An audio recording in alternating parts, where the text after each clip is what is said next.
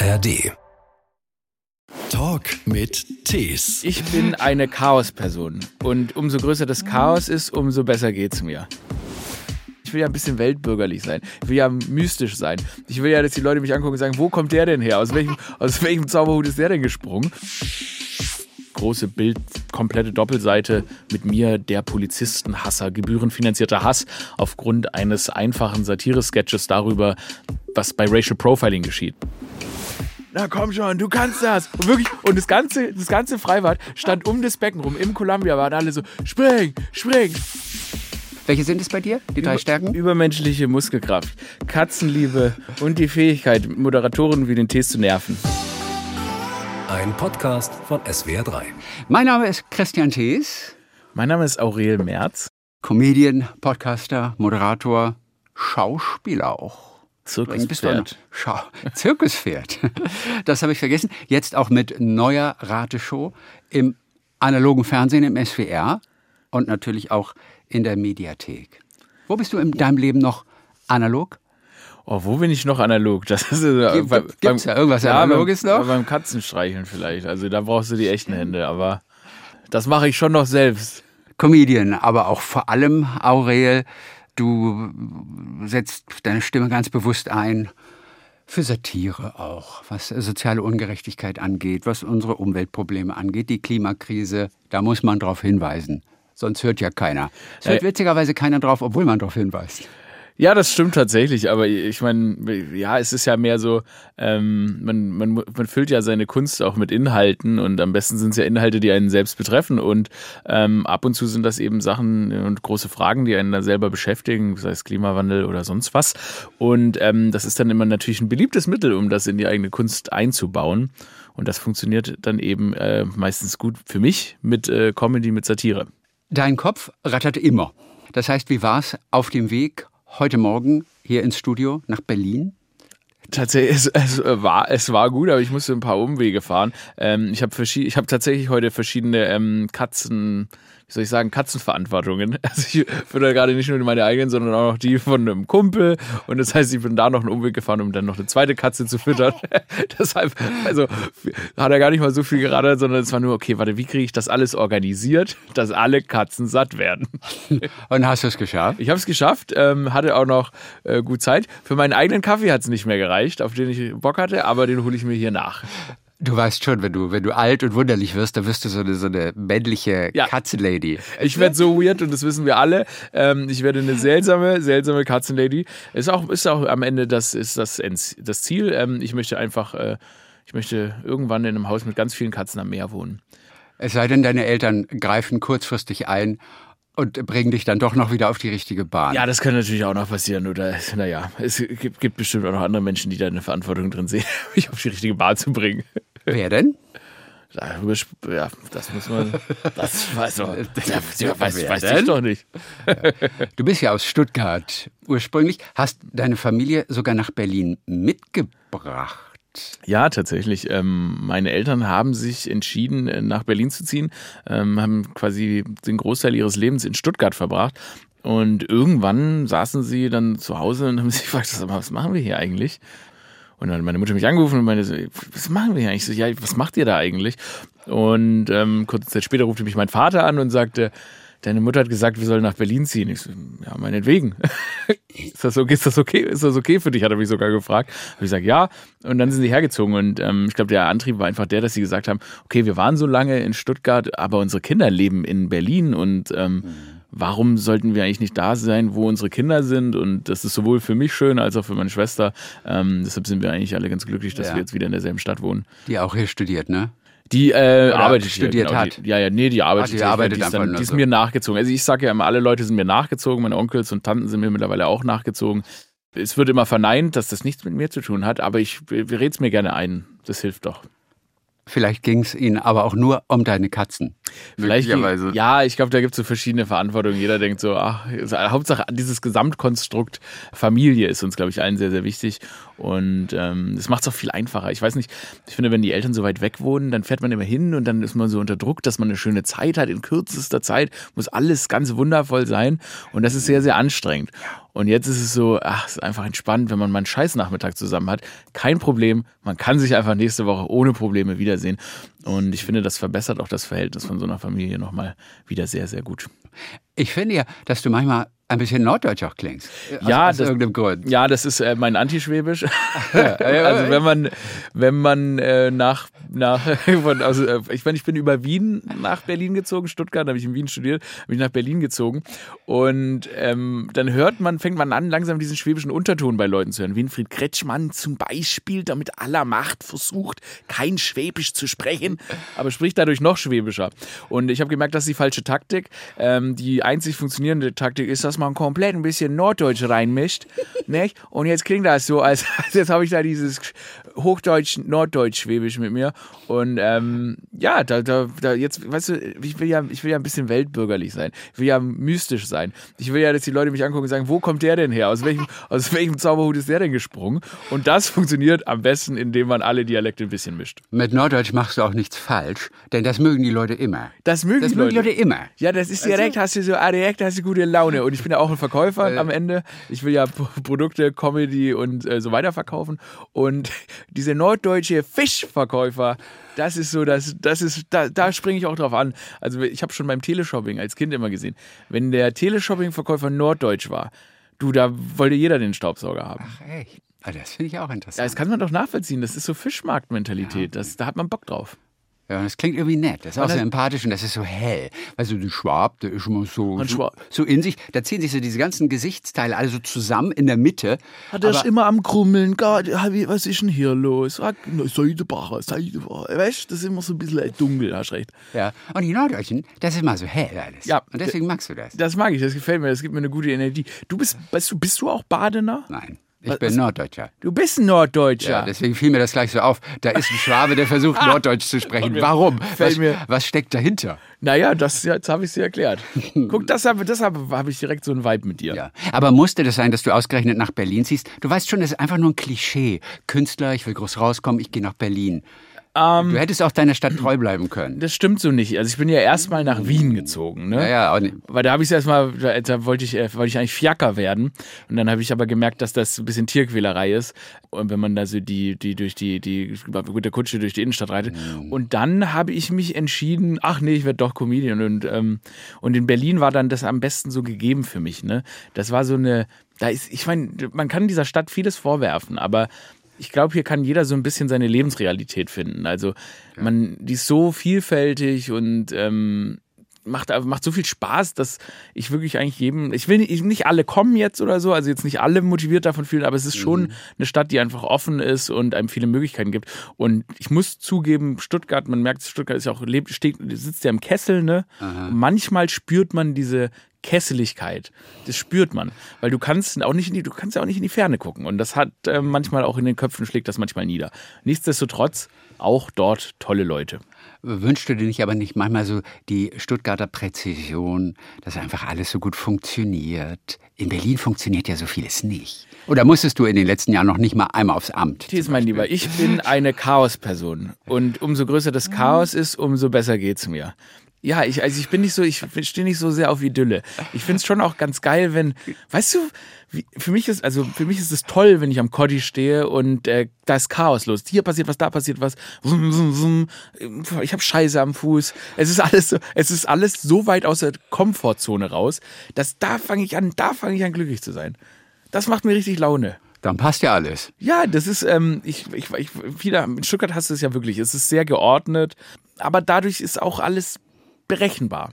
Und du wirkst für mich auch wie ein Abenteurer. Deshalb wundert es mich, dass du mir die Frage stellst. In Baden, ich war einmal in Baden-Baden, ne? Ja, äh, ich bin nicht freiwillig da. Nee, aber Also, du bist da. Ja, Ja, das stimmt.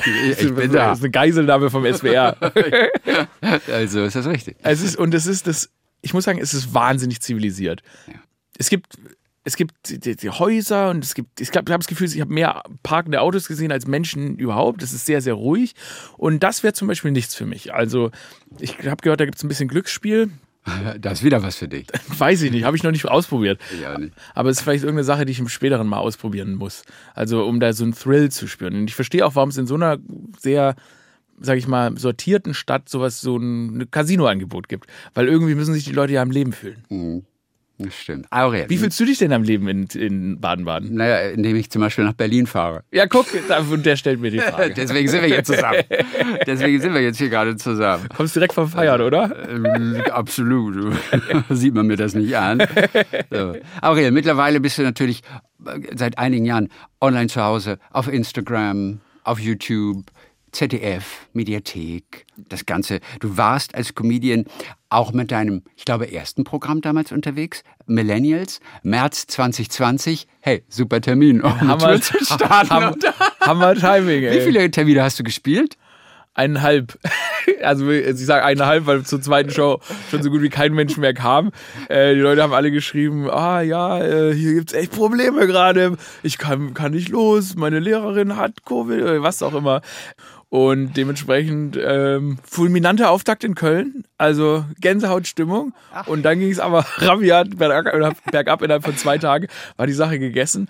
Und ich bin nach Hause gefahren, ins Exil zurück und man wusste ja gar nicht, was dann passiert. Und das war wirklich krass, weil man, also so eine Stand-Up-Tour, das will vorbereitet sein, das nimmt man sich lange vor und man freut sich drauf und dann ähm, ist irgendwie mir sagt kleines, kleines globales Pandemie-Situationchen in, in die Quere gekommen. Ja. Die Tour konntest du vergessen dann nach drei Jahren. Du Also, kannst du absolut vergessen. Die aber da war das auch schon nicht mehr wichtig, ne? das krass ist, die Welt hat sich ja verändert. Also ähm, das ist ja irgendwie, man wollte dann, man wollte auch nicht mehr mit ähm, diesem Programm irgendwie. Ich hatte, weil ich bin ja jetzt wieder auf Tour, bin ja jetzt, bin aktuell eigentlich wieder auf Tour, auf meiner Flawless Tour. Und da ist es ja so, dass man immer das Gefühl hat, diese Dinge, die vor Corona passiert sind, die kannst du nicht mehr benutzen. Das, du bist ein anderer Mensch gewesen, es ist so viel passiert, man hat sich auch menschlich verändert. Du kannst gar nichts mehr benutzen von dem Zeug. äh, nicht Oder wirklich. so ein Viertel noch. Na, ich habe vielleicht mal ein Setup benutzt, zum Beispiel. Also so ein, so ein, ja, keine Ahnung. Ich spreche über Vögel, so in der Art. Und ähm, so kleine Teile kann man noch mal irgendwo einarbeiten, aber es ist ja auch dann irgendwie schön in dieser neuen Weltsituation Ja. neues Material dann auf die Bühne zu bringen, auch wenn es natürlich dann noch mal viel Arbeit ist und schade um das Millennial-Programm. Aber rest in peace. Aber so bist du letztendlich heimisch geworden auf Instagram oder mit Aurel Original, auf Funk, hier unserer Plattform, unserer öffentlich-rechtlichen Plattform, jetzt beim ZDF. Ja, ich meine, das ist genau das, das, was du sagst, wenn du mich fragst, wo ich noch analog bin. Tatsächlich diese Bühnenarbeit, wo ich Ja, ne, Stand-up, was ich sehr, sehr, sehr viel mache, das ist analog und das ist schön und da bekommst du mit den Leuten in Kontakt. Aber tatsächlich diese Fanbase und diese Leute, diese Reichweite aufzubauen, die dann dafür sorgt, dass Menschen auf deine Shows kommen, das machst du eben im Internet. Und wie du sagst, durch, gerade durch die Pandemie ist man noch mehr gezwungen gewesen, dann online zu gehen, seinen Content online bereitzustellen und so weiter tatsächlich muss ich sagen, das habe ich wahrscheinlich dann auch ganz gut genutzt und hat mir in dem Fall, ähm, dass ich mich dann darauf fokussiert habe und in, für drei Jahre nicht auf die Bühne fokussiert habe, wirklich äh, geholfen. Klima ist ein großes Thema, mit dem du dich auf allen Plattformen beschäftigst. Außerdem mir fällt was Analoges ein. Si- Sich abends auf dem Kotti zu prügeln, das ist auch noch analog, ne? Ja, einmal eine kleine Klatscherei auf dem Kotti, ne? Mit den Norddeutschen. Da gibt es einen tollen Orangensaftstand. Wirklich? Ja. So ganz frisch, fresh Ja, der gepressed. macht ganz frische, tolle Orangensäfte. Das ist cool. Ich, ich, ich mag, also das mag ich wirklich daran. Das ist so eine tolle Mischung. Und da gibt's, weißt du was, Empfehlung hier mal. Wenn ihr in Berlin seid, dann geht an den Orangensaftstand, also ein türkischer Orangensaftstand und der ganz lecker mit Orange, Minze, ähm, Orange, Minze, irgendwas habe ich vergessen. Mal- äh, Karotte, mal- Orange, Minze, Karotte habe ich neulich genommen. War, Ja, nee, ist gut. War super, war lecker. Ah, cool. Guter Tipp für, Ja. den, für den Sommer auch zu Hause. Ja. Was kostet der Saft da? Der kostet nicht viel, den gibt's in allen möglichen Größen, äh, von äh, 2 Euro für 200 Milliliter. Ist gut, Aber passt. halber, es gibt einen halben Liter, was ich auch manchmal gerne mache, für Ja. 4 Euro. Und dann, weißt du, Vitamin C für Wochen. Ja, nur, dass das nicht funktioniert. Ne? du kannst das nicht alles auf einmal einnehmen, das geht nicht. Du, ich habe da schon einige, einige ähm, so Medizinprogramme im SWR gesehen. Da wird, da wird das mir immer ganz einfach erklärt. Klima ist großes Thema bei dir. Du bist, mit drei bist du schon Vegetarier geworden. Ja, also ich habe wahrscheinlich nie richtig Fleisch gegessen, aber ja, tatsächlich. Warum mit drei? Man kann sich noch nicht mal daran erinnern, was mit drei war eigentlich. Kannst man du kann nicht? sich erst ab vier erinnern. Vorher hat man noch kein Bewusstsein für das, was war. Da muss ich dir widersprechen. Also die, die biologische Entwicklung eines jeden Menschen ist anders. Ich habe mit sieben Abitur gemacht und ähm, dementsprechend kann ich, mich, kann ich mich auch schon auf Erinnerungen mit drei ähm, zurück erinnern.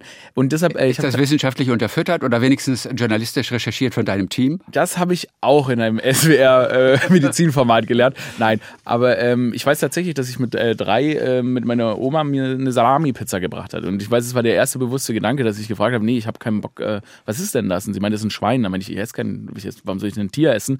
Und diesen Gedanken habe ich tatsächlich bis heute beibehalten, dass ich halt nicht nachvollziehen konnte, was mich denn bewegen soll, äh, ein Tier zu essen. Und dementsprechend ist es für mich natürlich jetzt sehr, sehr einfach. Und am Ende muss man jetzt auch dankbar sein, weil ich merke ja, wie viele Leute gerne sich vegetarisch ernähren wollen, aber dass da wirklich so einen Kampf haben. Ne? Denen läuft Wasser im Mund zusammen, wenn sie dann an so eine tote Kuh denken. Und das habe ich Gott sei Dank nicht. Darüber freue ich mich bis heute. Beim SWR, da lernen wir ohnehin eine ganze Menge. Und du trägst natürlich jetzt noch dazu bei. Ihr ja. habt eine neue Fernsehshow, das große Menschenraten. Also es ist schon so eine Art Comedy-Show, aber auch es geht auch ein bisschen wirklich um Menschenkenntnis. Du trittst, glaube ich, gegen zwei Promis da an. Genau. Ach. Also erstmal ist es, äh, freue ich mich jetzt auch mit, mit dem SWR. Gut, ich hatte mit dem SWR Anfang des Jahres schon mal Anfang des Jahres schon mal zusammengearbeitet. Ähm, hatten wir diese Doku, wir können auch anders, äh, mit Anke Engelke, Bjarne Mädel und Co. gemacht. Und das war schon ein sehr schönes Projekt. Und jetzt freue ich mich dann auch mit einer eigenen Sendung bei meinem Heimatsender, ne, beim SWR dann, ähm, oder meiner Heimatanstalt, ähm, aktiv zu werden. Und das klingt jetzt ja sehr offiziell und, und, und sehr glatt. Ja, nö, das also, ist, ja also, du, ich darf auch mal switchen, ne? Weißt du, so, ich, ich weiß doch, also ich kann das jetzt auch wie ein Fischmarktverkäufer machen. Ich freue mich, beim SWR jetzt mal anzudocken mit meinem Kahn. Ja, das klingt schon lockerer, ne? Das klingt nicht ganz so schleimig, weißt du? Lass so. mich das doch jetzt mal machen. Ich, ich habe mir vorher hier einen Pressetext zusammengelegt, und den möchte ich jetzt ja, vorlesen. Genau den wollen wir nicht hören. Okay, dann sage ich, wie es ist. Ich habe mir eine verrückte Sendung ausgedacht. Das heißt das große Menschenraten. Und aus welchem Grund auch immer war der SWR wahnsinnig genug zu sagen, ja Mann, machen wir. Und jetzt guck mich an. Jetzt habe ich da eine Sendung auf dem SWR in der ARD-Mediathek, in der wirklich in abgefahrenen, verrückten Spielen Menschen quasi entschlüsselt werden. Wir haben immer fünf Kandidatinnen und die werden von mir und zwei Prominenten entschlüsselt. Wir spielen gegeneinander. Wer am besten zuordnen kann, erraten kann, die Leute quasi einschätzen kann, gewinnt am Ende einen großartigen Preis aus dem großen Menschenraten Küchenset. Wir werden deshalb mit dir, weil du ja auch jetzt schon so trainiert bist, weil du dir gewisse Fähigkeiten angeeignet hast, mit dir einmal einen, einen kurzen Test machen. Den habe ich extra auch gestern rausgesucht. Oh. Der ist von der Brigitte. Okay, oh, von der Brigitte. ist das seine Frau oder ist das die Zeitschrift? Die Zeitschrift. Ah, ja. Wie gut ist Ihre Menschenkenntnis? Okay? Das sind so ungefähr zehn Fragen. Oh, jetzt aber. Jetzt kommt. Also nennen Sie innerhalb von zehn Sekunden Ihre drei größten Stärken. Bevor wir dazu kommen, die Antworten sind ja, kein Problem, die kenne ich sehr genau. Hm, da muss ich erst mal überlegen. Oder ich glaube, ich komme überhaupt gar nicht auf drei Stärken. Ach, was die Leute sagen. Ja, ne, eins, von, eins von dreien musst du, musst du erst mal sagen. Einschätzung. Was die Leute sagen würden. Nee, was du sagst. Warum muss ich denn mich selbst einschätzen? Weil ich deine Menschenkenntnis jetzt prüfe. Und wenn du am Ende ein schlechtes Ergebnis hast, wird dir die Sendung wieder weggenommen. Ah, also, also okay. Wir, wir prüfen deine Menschenkenntnis. Okay. Die Brigitte prüft deine Menschenkenntnis. Also deine drei Stärken innerhalb von zehn Sekunden. Kein Problem, oder musst du erstmal überlegen? Oder drei Stärken kriege ich gar nicht zusammen? Ich verstehe es hinten, ich spiele hinten und vorne Antworte nicht, aber einfach, ich einfach, ich mach ja, ja, kein Problem. Ja. Ja, antworte jetzt kurz. Also jetzt, also A, B oder C? A. Also kein Problem, die kenne ich sehr genau. Wer sagt denn sowas? Ich? Du, ja, du, es geht um dich. da habe okay, ich, das gesagt. Hab ich das gesagt, oder? Nein, das ist die Frage an dich. Bist du in der Lage, innerhalb von zehn Sekunden drei Stärken zu nennen? Ah ja. Schaffst du das? Ja, oder, klar. Oder, oder, das schaffst du. Ja. Okay, dann sage ich ja, kein Problem, die ja. kenne ich sehr genau. Welche sind es bei dir, die drei Über, Stärken? Übermenschliche Muskelkraft, Katzenliebe und die Fähigkeit, Moderatoren wie den Tees zu nerven. Gut, alles klar. So, Frage zwei. Sie besuchen in Ihrer Freizeit ein Seminar und betreten den Raum. Vor Ihnen sitzen fünf ganz unterschiedliche Menschen. Wie schnell spüren Sie, mit was für Menschen Sie es gerade zu tun haben? A, das sehe ich auf einen Blick. B, dafür brauche ich schon ein wenig Zeit. Oder C, das kann ich erst am Ende des Seminars sagen, wenn überhaupt. Das kann ich erst am Ende des Seminars sagen, wenn überhaupt. Sehr gut. Welcher Faktor spielt für Sie die größte Rolle, um jemanden richtig einzuschätzen? Die Gestik, die Stimme, die Kleidung? Die äh, Gestik. Na gut, läuft doch. Sie gehen mit einer Frau essen, die die ganze Zeit ihre, äh, äh, mit ihren Fingern Locken eindreht. Was könnte das bedeuten? Pure Eitelkeit? Sie denkt wohl nur an ihr Äußeres? Oder sie ist sehr nervös? Oder sie putzt sich heraus und will mich beeindrucken? Äh, nervös. Hätte ich auch gesagt. Denken Sie an jemanden, den Sie täglich sehen. Partner oder Kollegin und so weiter und so fort. Und nicht hinschauen. Welche Schuhe trägt diese Person heute? Du bist mit deiner Kollegin Julia jetzt gerade hier.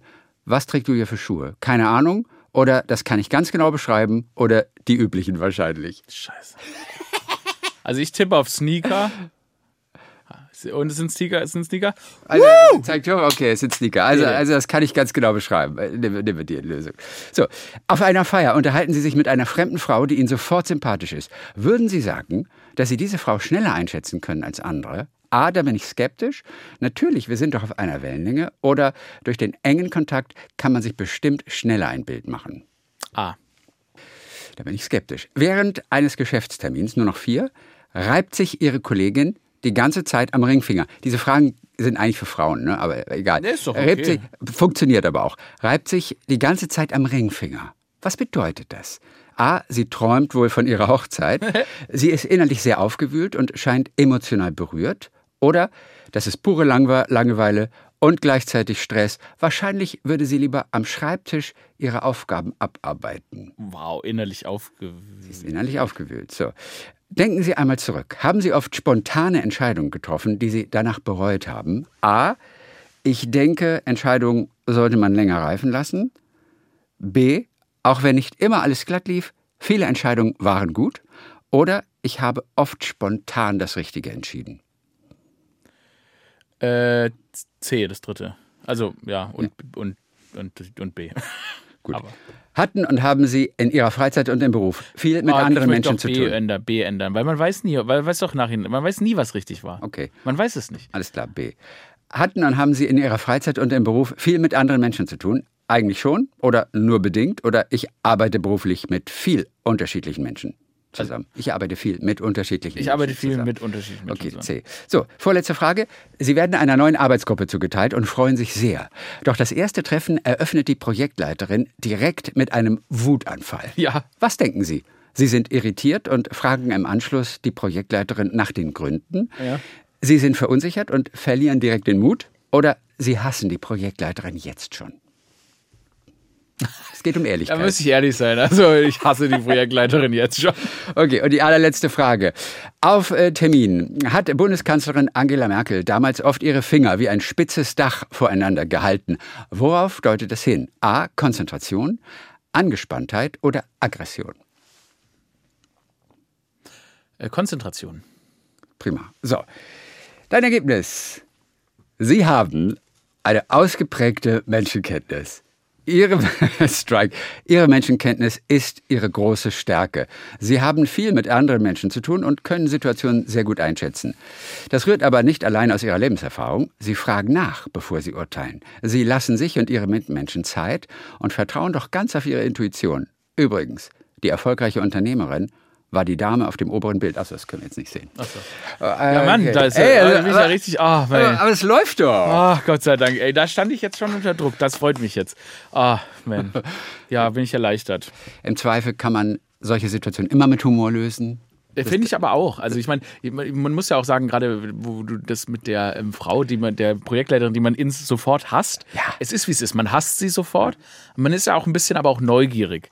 Also wie geht's weiter? Das ist ja auch der Thrill. Ja. Ich freue mich fast auf den nächsten Kurs. Werde ich nochmal angebrüllt. Ich mache nee, ich mache zurzeit so ein ähm, habe ich so einen Fitnesskurs entdeckt in meinem Fitnessstudio, der angeboten wird. Und äh, die Trainerin, die schreit einen an und manchmal auch wirklich mit persönlichen Dingen, wo man so denkt, ach, das, das Wie zum Beispiel? Was sagt sie dann? Ach, neulich war echt so eine Sache wie, Mädels, wenn ihr vom Altar stehen gelassen werdet, gebt ihr dann auch auf. Wirklich. Und da habe ich mir gedacht, oh, da ist das ein bisschen zu, ist das ein bisschen zu intim, hat sie das selbst erlebt und so weiter. Aber ich bin neugierig und ich komme immer wieder, weil ich bin jetzt gehuckt. Ich will wissen, womit werde ich als nächstes Mal angeschrien und so weiter. Also, und ähm, deshalb, ja, man muss die Leute nicht immer nach dem ersten Treffen aufgeben. Man kann da noch viel tiefer in den Sumpf gucken. Und wenn du vor dem Altar allein gelassen werden würdest, würdest du nochmal wiederkommen? An denselben Altar wahrscheinlich nicht. Ja, wenn die Braut, die sich nicht traut, weißt du, Ach, oder wer auch wahrscheinlich, immer. wahrscheinlich auch das. Wer weiß, vielleicht, vielleicht hat die Braut einen schlechten Tag, ich habe mich doof benommen. Passiert ja auch. Ich habe da sehr viel Nachsehen. da, ja. Äh, Du haust ja auch selber mal drauf. Von daher musst du auch einiges abkönnen. Das ist ja auch ganz wichtig. Ne? Absolut, ich meine, ja, dass man ist ja auch, ja, man kann ja, man kann ja seine Klappe selten halten. Und es bringt ja auch manchmal ein bisschen Spaß, Grenzen zu überschreiten, oder? Weil dann garantiert ist, dass jemand reagiert, dass man wie in so ein kleines Wespennest sticht. Da, da regt mhm. sich was. Kennst das, du das, wenn man im Streit so Dinge sagt, ähm, die man einfach auch einmal hören möchte. Also äh, man möchte schauen, wie klingt es denn eigentlich? Und man merkt dann auch, wenn man es gesagt hat, ah ja, war ein Fehler, hätte ich nicht sagen, hat nicht gut geklungen. Das passiert schon.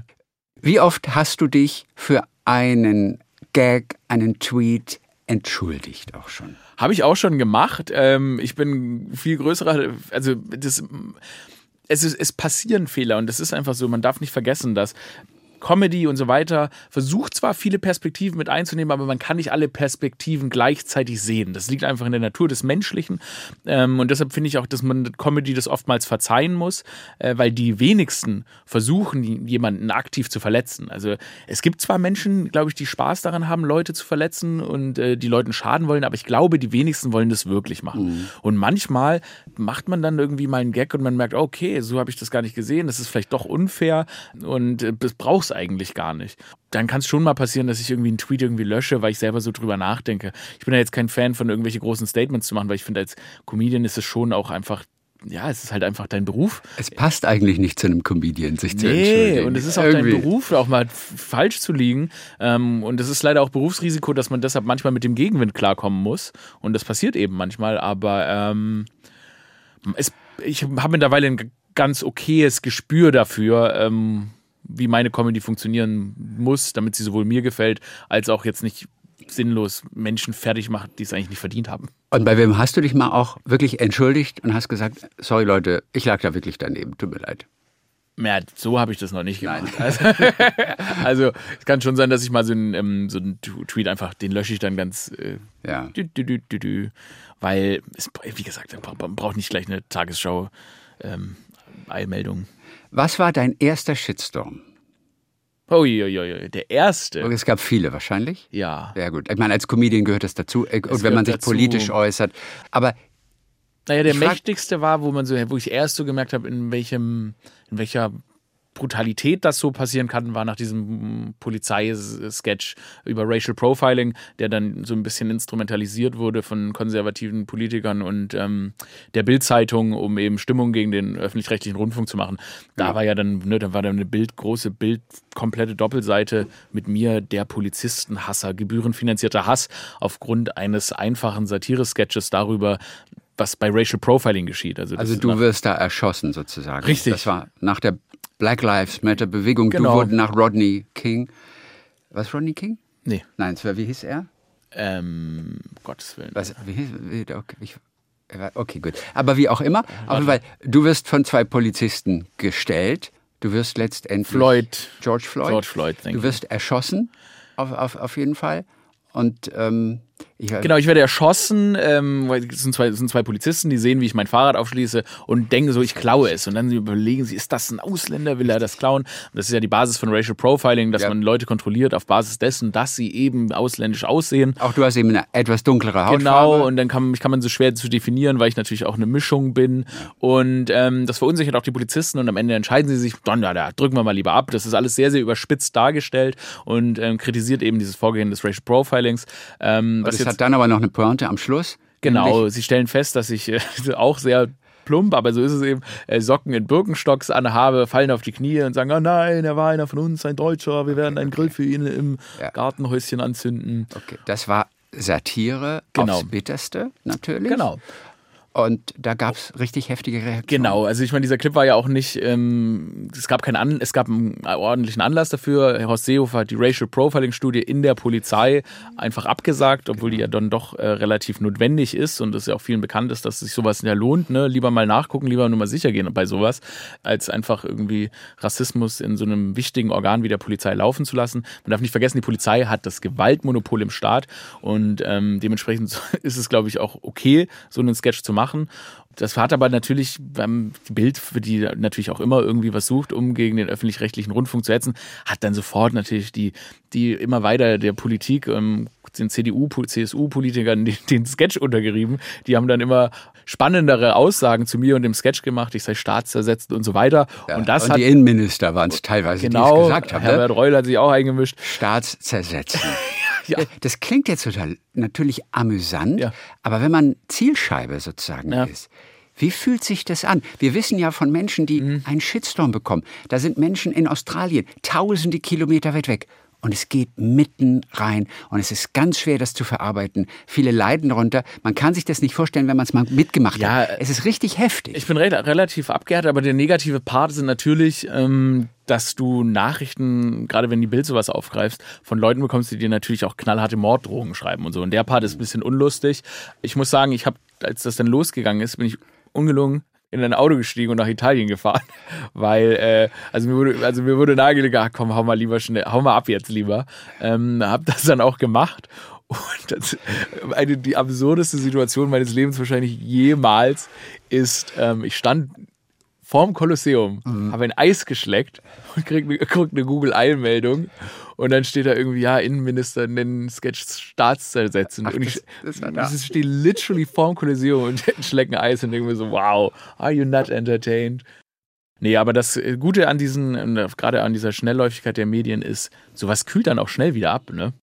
Und das Postfach ist dann auch wieder befreit von äh, diesen sehr, sehr unangenehmen Leuten und ähm, das Leben geht weiter. Also du warst früh abgehärtet und es hat dich nicht groß fertig gemacht. Du konntest damit umgehen. Genau, ich habe äh, an dem Zeitpunkt und äh, auch vielleicht familiär auch eh schon ein, einfach ein gutes Umfeld gehabt, wo ich dann weiß, hey, ganz ehrlich, äh, wenn Leute ein Problem mit dir haben, dann sollen sie es mir sagen und wenn sie es mir nicht sagen können, dann haben sie wohl nicht meine Nummer, um mich anzurufen, dann ist es vielleicht auch nicht so wichtig, was sie von mir halten. Ja. Und ich glaube, das Wichtigste ist einfach, dass man da so eher auf die Leute hört im eigenen Umfeld und sich auf die besinnt und ja, Ja. sowas nicht zu nah an sich ranlässt.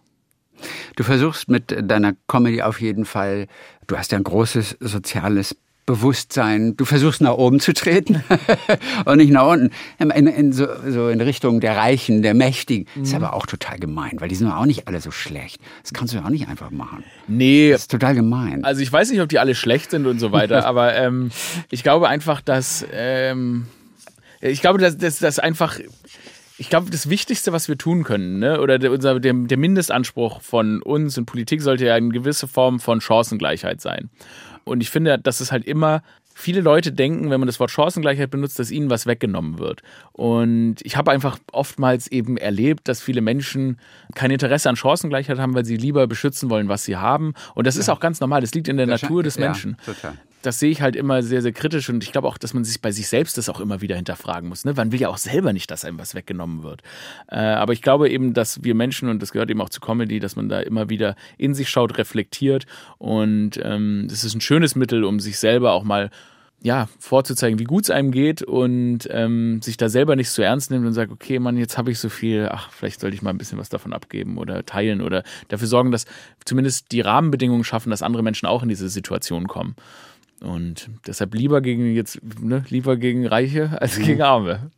Das Thema Männer, Frauen, das hattest du wahrscheinlich auch am Anfang, wenn man so anfängt mit Comedy, so Dating, Männer, Frauen oder gar, Ja, ja, Dating, oder, oder gar man, ja, nicht. Dating-Geschichten hat man ja immer, ne? Dating, weil ja. ganz am Anfang ist man ja auch noch so, man muss ja überlegen, was hat man erlebt. Gerade wenn man mit Comedy anfängt, ist man relativ jung, hat noch wenig äh, erlebt und reflektiert. Und dann ist das Erste, was das aktuellste Problem ist, dann meistens Dating für die Leute. Das stimmt. Und natürlich wahrscheinlich auch im hohen Alter dann, oder in jedem Alter eigentlich auch wieder auch, ne? Beziehungen sind immer Thema.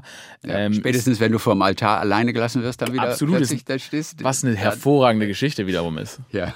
Hast du schon verarbeitet, hier, dass du angeschrien wirst von deiner Fitnesstrainerin? Ähm, tatsächlich, ich hab's, mh, ich bin dran. Okay. Ich bin dran. Ich hab's noch nicht ganz, ich hab's noch nicht ganz durchstiegen, was da vor sich geht. Aber ich bleib dran. Ja, man will schlecht behandelt werden. Das, das kennt Ja. man ja oft, wenn man Klischees sprechen, das kennt man ja oft eher von Frauen, die sich so in Kerle auch oft verlieben, die sie echt schlecht behandeln und man weiß gar nicht warum und Ja. sie wissen es selber gar nicht, Ja. geben es ja auch zu und verstehen es selber nicht. Aber ich möchte schlecht behandelt werden. Ja, aber irgendwie immer, ja, furchtbar. Aber ja, ist komisch, ne? Man möchte, es ist ja auch ähm, so eine gewisse, der Leidensdrang kommt ja oftmals davon, dass man ja überhaupt was fühlen will. Wenn man wenn sich schlecht fühlt oder so ein bisschen Liebeskummer hat, dann fühlt man sich zumindest am Leben, ist meine Erfahrung. Und vielleicht, wenn diese Frau mich im Gym anschreit, fühle ich mich auf jeden Fall am Leben. ich habe eigentlich gesagt sogar Angst um mein Leben. Und das ist doch schon mal äh, eine gewisse Wertschätzung gegenüber dem Leben. Du zahlst dafür auch nur 30 Euro pro Stunde. aber mittlerweile ist eben ganz vieles politisch bei dir, sozial, Umwelt, Klima, oder? Also Ja. Das ist, ja, das ist ja aber zumindest dein Hauptding. Du hast ja auch eine Mission. Naja, ich meine jetzt zum. Beispiel das Menschenraten ist eine reine Entertainment-Show. Ja, natürlich, Ich glaube, es, es geht ja einfach, zum Beispiel aktuell habe ich zum Beispiel ein bisschen das Gefühl, dass die Menschen, gerade was Entertainment angeht, eine gewisse Form von Eskapismus verdient haben. Wir waren ja eigentlich eine sehr, sehr politikverdrossene Generation. Es ist immer keiner interessiert sich mehr für Politik. Und dann haben die äußeren Umstände uns alle sehr, sehr politisiert in den letzten Jahren. Ähm, niemand kann sich mehr diesen Realitäten entziehen. Es waren einfach Probleme oder sind auch globale Probleme von Klimawandel bis irgendwie Pandemie die eigentlich jede Person betreffen. Und ich habe das Gefühl, dadurch haben sich viele Menschen angefangen, so richtig in, in, in diese Themen reinzusteigern. Und ich kann jetzt schon ein bisschen erkennen, dass viele da so ein bisschen auch einen Overload fühlen. Und manchmal auch einfach nur noch mal entspannen wollen. Und deshalb sehe ich es jetzt auch gerade für meine Arbeit so ein bisschen einfach darin, auch da das, das gewisse Gleichgewicht zu finden. Und deshalb freue ich mich auch einfach, mal eine Show zu liefern, die einfach, klar, Klischees bricht trotzdem, ne, bei Menschenraten oftmals, ach, das ist eine ganz andere Person, als ich sie dachte. Das hat zwar vielleicht einen gewissen Lernwert, aber primär einfach ein schönes Entertainment-Format ist, wo die Leute auch mal loslassen können und nicht sich den Kopf über Klimawandel und Co. zermartern müssen. Da finden wir andere Formate für.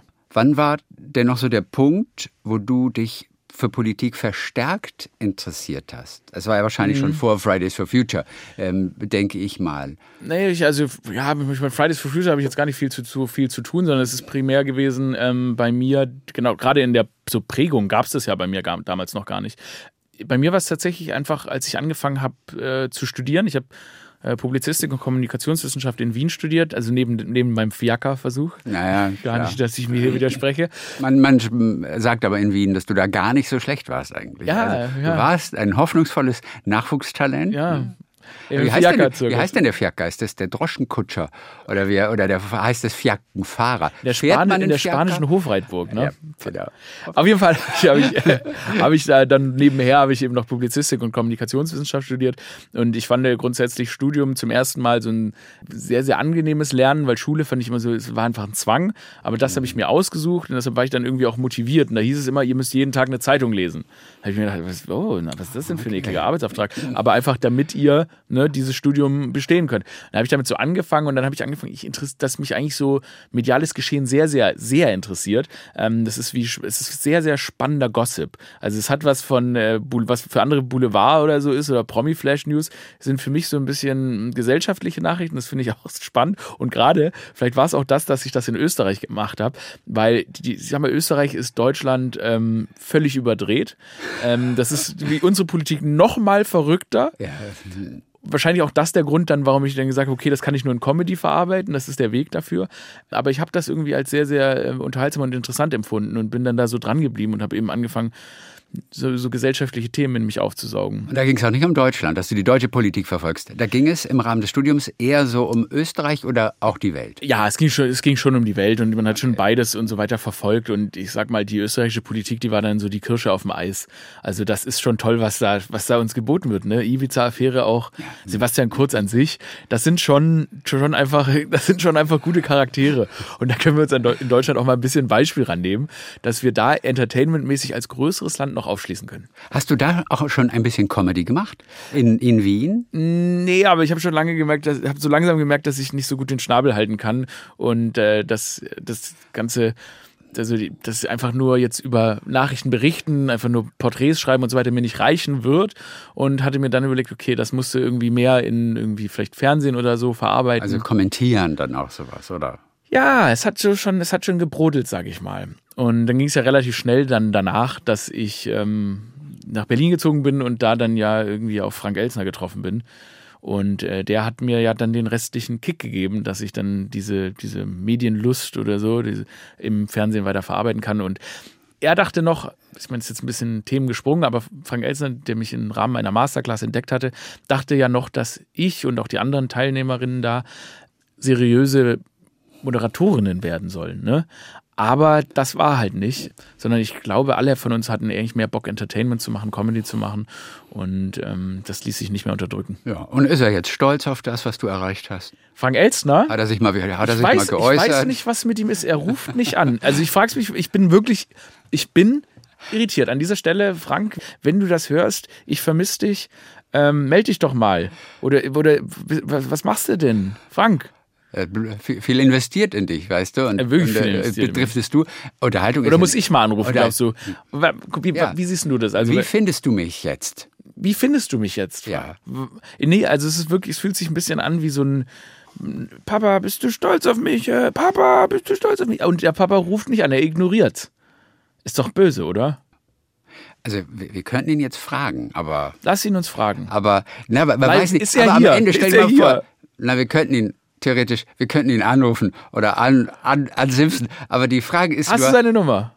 Ja, Ruf aber, ihn mal nein, an. aber die Frage Ruf ist, lass mal Frank nein, aber was ist, wenn Er freut sich, wenn er mich wenn er ehrlich antwortet und sagt irgendwie, ah, ich bin total enttäuscht. Das ist wirklich, das ist ja nur noch Dreck. Habe ich mir überhaupt nicht so. Also gedacht. würde er nie machen, ähm, würde Nein, er nie äh. machen. Er glaub, ich glaube, ich glaube, ich glaube, wenn, wenn dann ist ja so, äh, wenn, wenn es einen Disput geben würde, dann ist es, glaube ich, einfach Business-Entscheidung, äh, die ich, ähm, die ich getroffen habe, dass ich einfach unter meinem eigenen Mantel arbeiten möchte. Und ähm, ich glaube, das ist auch verständlich, verständ, verständlich für ihn. Und er war einfach, Frank Elzner ist wirklich ein ganz, ganz toller Mensch. Und ich habe wirklich viel von ihm gelernt, weil er einfach ist ein unglaublich kreativer Mensch, der einfach seinen Ideen freien Lauf lässt und auch keine Scheu davor hat. Dann sind da 20 Ideen mal kompletter Kokolores und eine ist einfach ein Kracher. Wie werden das? klar. Sich sowas zu trauen und so über Ideen nachzudenken und da auch irgendwie diese Barrieren einzureißen, ist wirklich eine Sache, die ich von Frank Elzner mitgenommen habe und wofür ich ihm auch für immer dankbar sein werde. Und ähm, ich bin und bleibe Frank Elzner-Fan. Und er hat wahnsinnig kleine Hände. Das ist geil. Ich liebe es, seine Hand. Ich liebe es, Frank Elzners Hand zu schütteln. Das ist, es ist, ein, es ist so geil. Man fühlt sich plötzlich wie King Kong. Das gefällt mir richtig gut. Du hast äh, äh, gerade gesagt, du hast dann in Wien, hast du auch kapiert, dass du schlecht deine Klappe halten kannst. Woran hast du das gemerkt? Wann hattest du das Bedürfnis, die Stimme zu erheben und einfach mal deine Meinung zu sagen? Man sitzt da in so einem Hörsaal mit 500 Leuten und ähm, hört nur zu. Und dann hört man zu. Und dann hört man zu und irgendwann reicht's. Und dann hören Sie mal her, Herr, Herr, Herr Wolka. Ich möchte auch mal was sagen. Hast du gesagt? Ja klar. Und was hat Herr Wolker gesagt? Ja. Hat mich nicht gehört, weil der Hörsaal zu groß ist.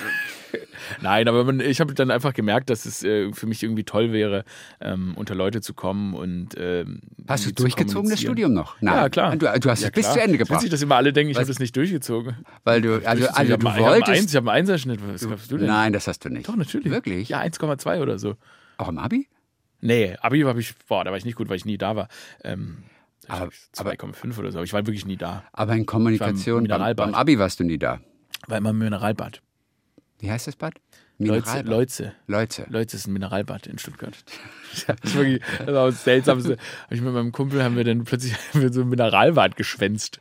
Da waren wir nur wir und so Omas. Und die Omas haben sich immer richtig gefreut, dass wir da waren.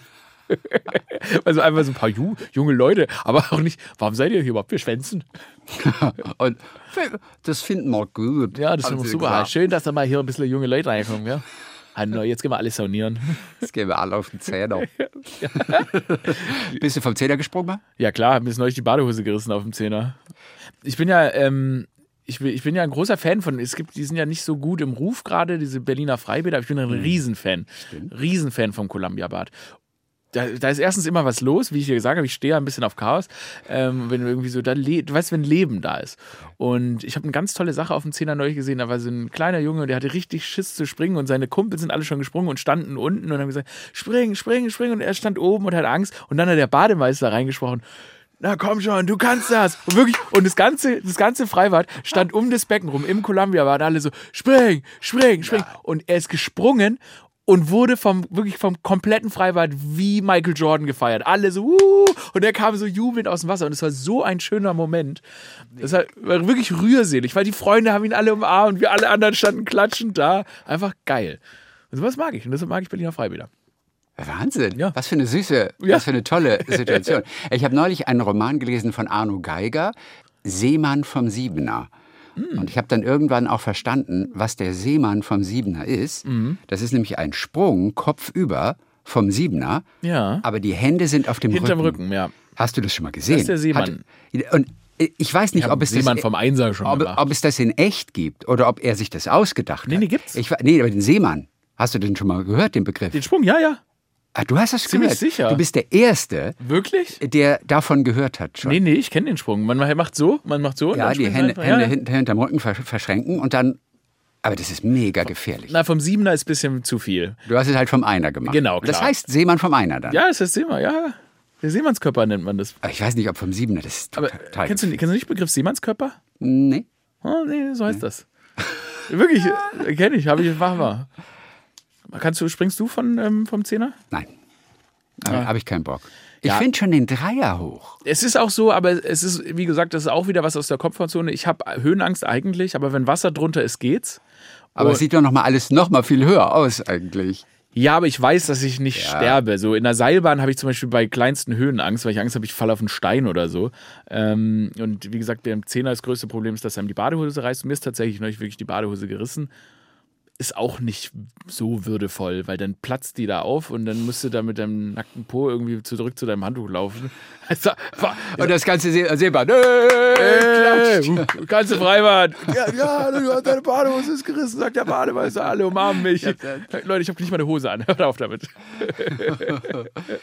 Ah, auch solche Situationen kann man dann einfach nur mit Humor lösen. Das ist es ja. Darum geht es doch im Leben. Einfach mal, es ist eh alles, es ist eh alles im Arsch. Nicht so weit- ernst nehmen. Wie weit gehen wir zurück in dein Leben, wenn wir mal davon ausgehen, du entdeckst, was man mit Humor erreichen kann, wie man sich mit Humor wehren kann, wie man mit Humor Situationen lösen kann. Was ist der früheste Moment in deinem Leben, wo du das gemerkt hast? Die Wirkung von Humor. Naja, es ist schon immer eine, irgendwie eine, es ist eine tolle Möglichkeit gewesen, um Aufmerksamkeit zu bekommen. Ne? Wenn du der Lustigste im Raum bist oder der Unterhaltsamste, dann gucken dich die Leute an und irgendwie, keine Ahnung, hatte ich da dieses Bedürfnis, was im Endeffekt hochgradig psychologisch besorgniserregend ist. Aber irgendwie hatte ich da schon immer keine Scheu vor. Und auch in der Schule, weißt du, wenn auch die Lehrerin sauer auf dich war und du dann aber einen fun- funktionierenden Joke gerissen hast und sie einfach selber lachen muss, dann war das schon immer ziemlich gut und hat einem gefühlt auch immer aus der Schusslinie gebracht. Weil, ich sag mal, eine lachende Lehrerin äh, hat schon keinen Bock mehr, dich zu bestrafen. Ähm, und ähm, ja, Erinnerst du dich noch an eine Situation? Erinnerst du dich noch an einen Einspruch? ja, Okay, sag. nein. Ja, sagen. nein, nein, Wir dürfen ja alles sagen. Nee, aber nee, kann ich nicht. Aber ich, also, Doch, das kannst du, Ariel. Nee, ich weiß, es war auch, Ariel, ich du sag, ich kann nur den, ich kann nur den Rahmen erklären. Der Rahmen war wirklich, dass die Lehrer, dass ich, also die, dass meine Deutschlehrerin wollte, dass ich rausgehe und ich weiß gar nicht, wie es kam. Ich wollte, dass ich die Tür halte.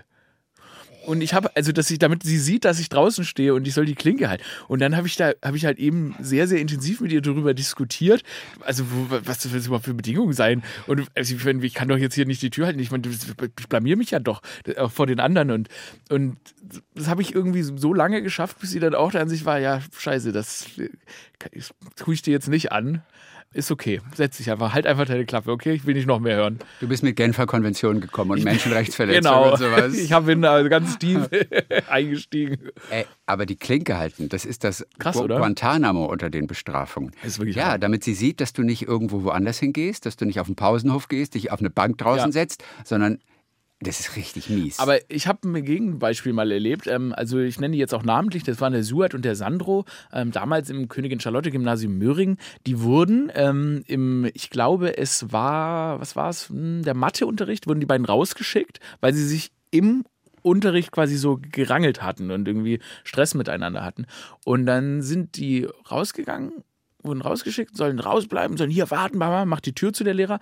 Und dann so vier Minuten geht der Unterricht weiter und irgendwann streckt so jemand und sagt, sagen Sie mal, Herr Metzger, ist es so eine gute Idee, die rauszuschicken, wenn die sich gerade hier drin gefetzt haben?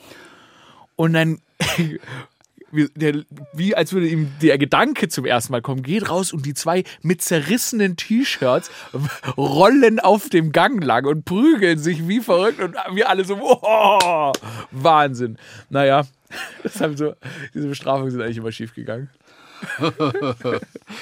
Ah, ja, du hast schon ein gutes Repertoire auch aus deinem eigenen Leben, auf das du zurückgreifen kannst. Ich muss mich immer an irgendwas erinnern, ähm, an seltsame Dinge, ja. Ist vielleicht auch nur für mich besonders unterhaltsam. Aber Aber da gab es auch trübe Zeiten als Jugendlicher. Aber Das klingt ja so, du, du warst ein sehr lebendiger, Ja. vermutlich auch lustiger Kerl. Oder gab es auch für dich mal schwierige Zeiten, die es dann auch zu verarbeiten galt? Ich meine, es gibt immer, ich glaube, gerade in, jetzt, ich meine, gerade in der Pubertät und so weiter gibt es immer trübe Zeiten. Und es gibt auch immer Situationen, die einen sehr, sehr verletzen. Zum Beispiel gerade in Stuttgart aufwachsen. Ich finde, es ist eine, Es ist manchmal, wie gesagt, eine sehr reiche, engstirnige Stadt und mm, manchmal hat man sich so an manchen Stellen irgendwie ausgegrenzt gefühlt und so weiter.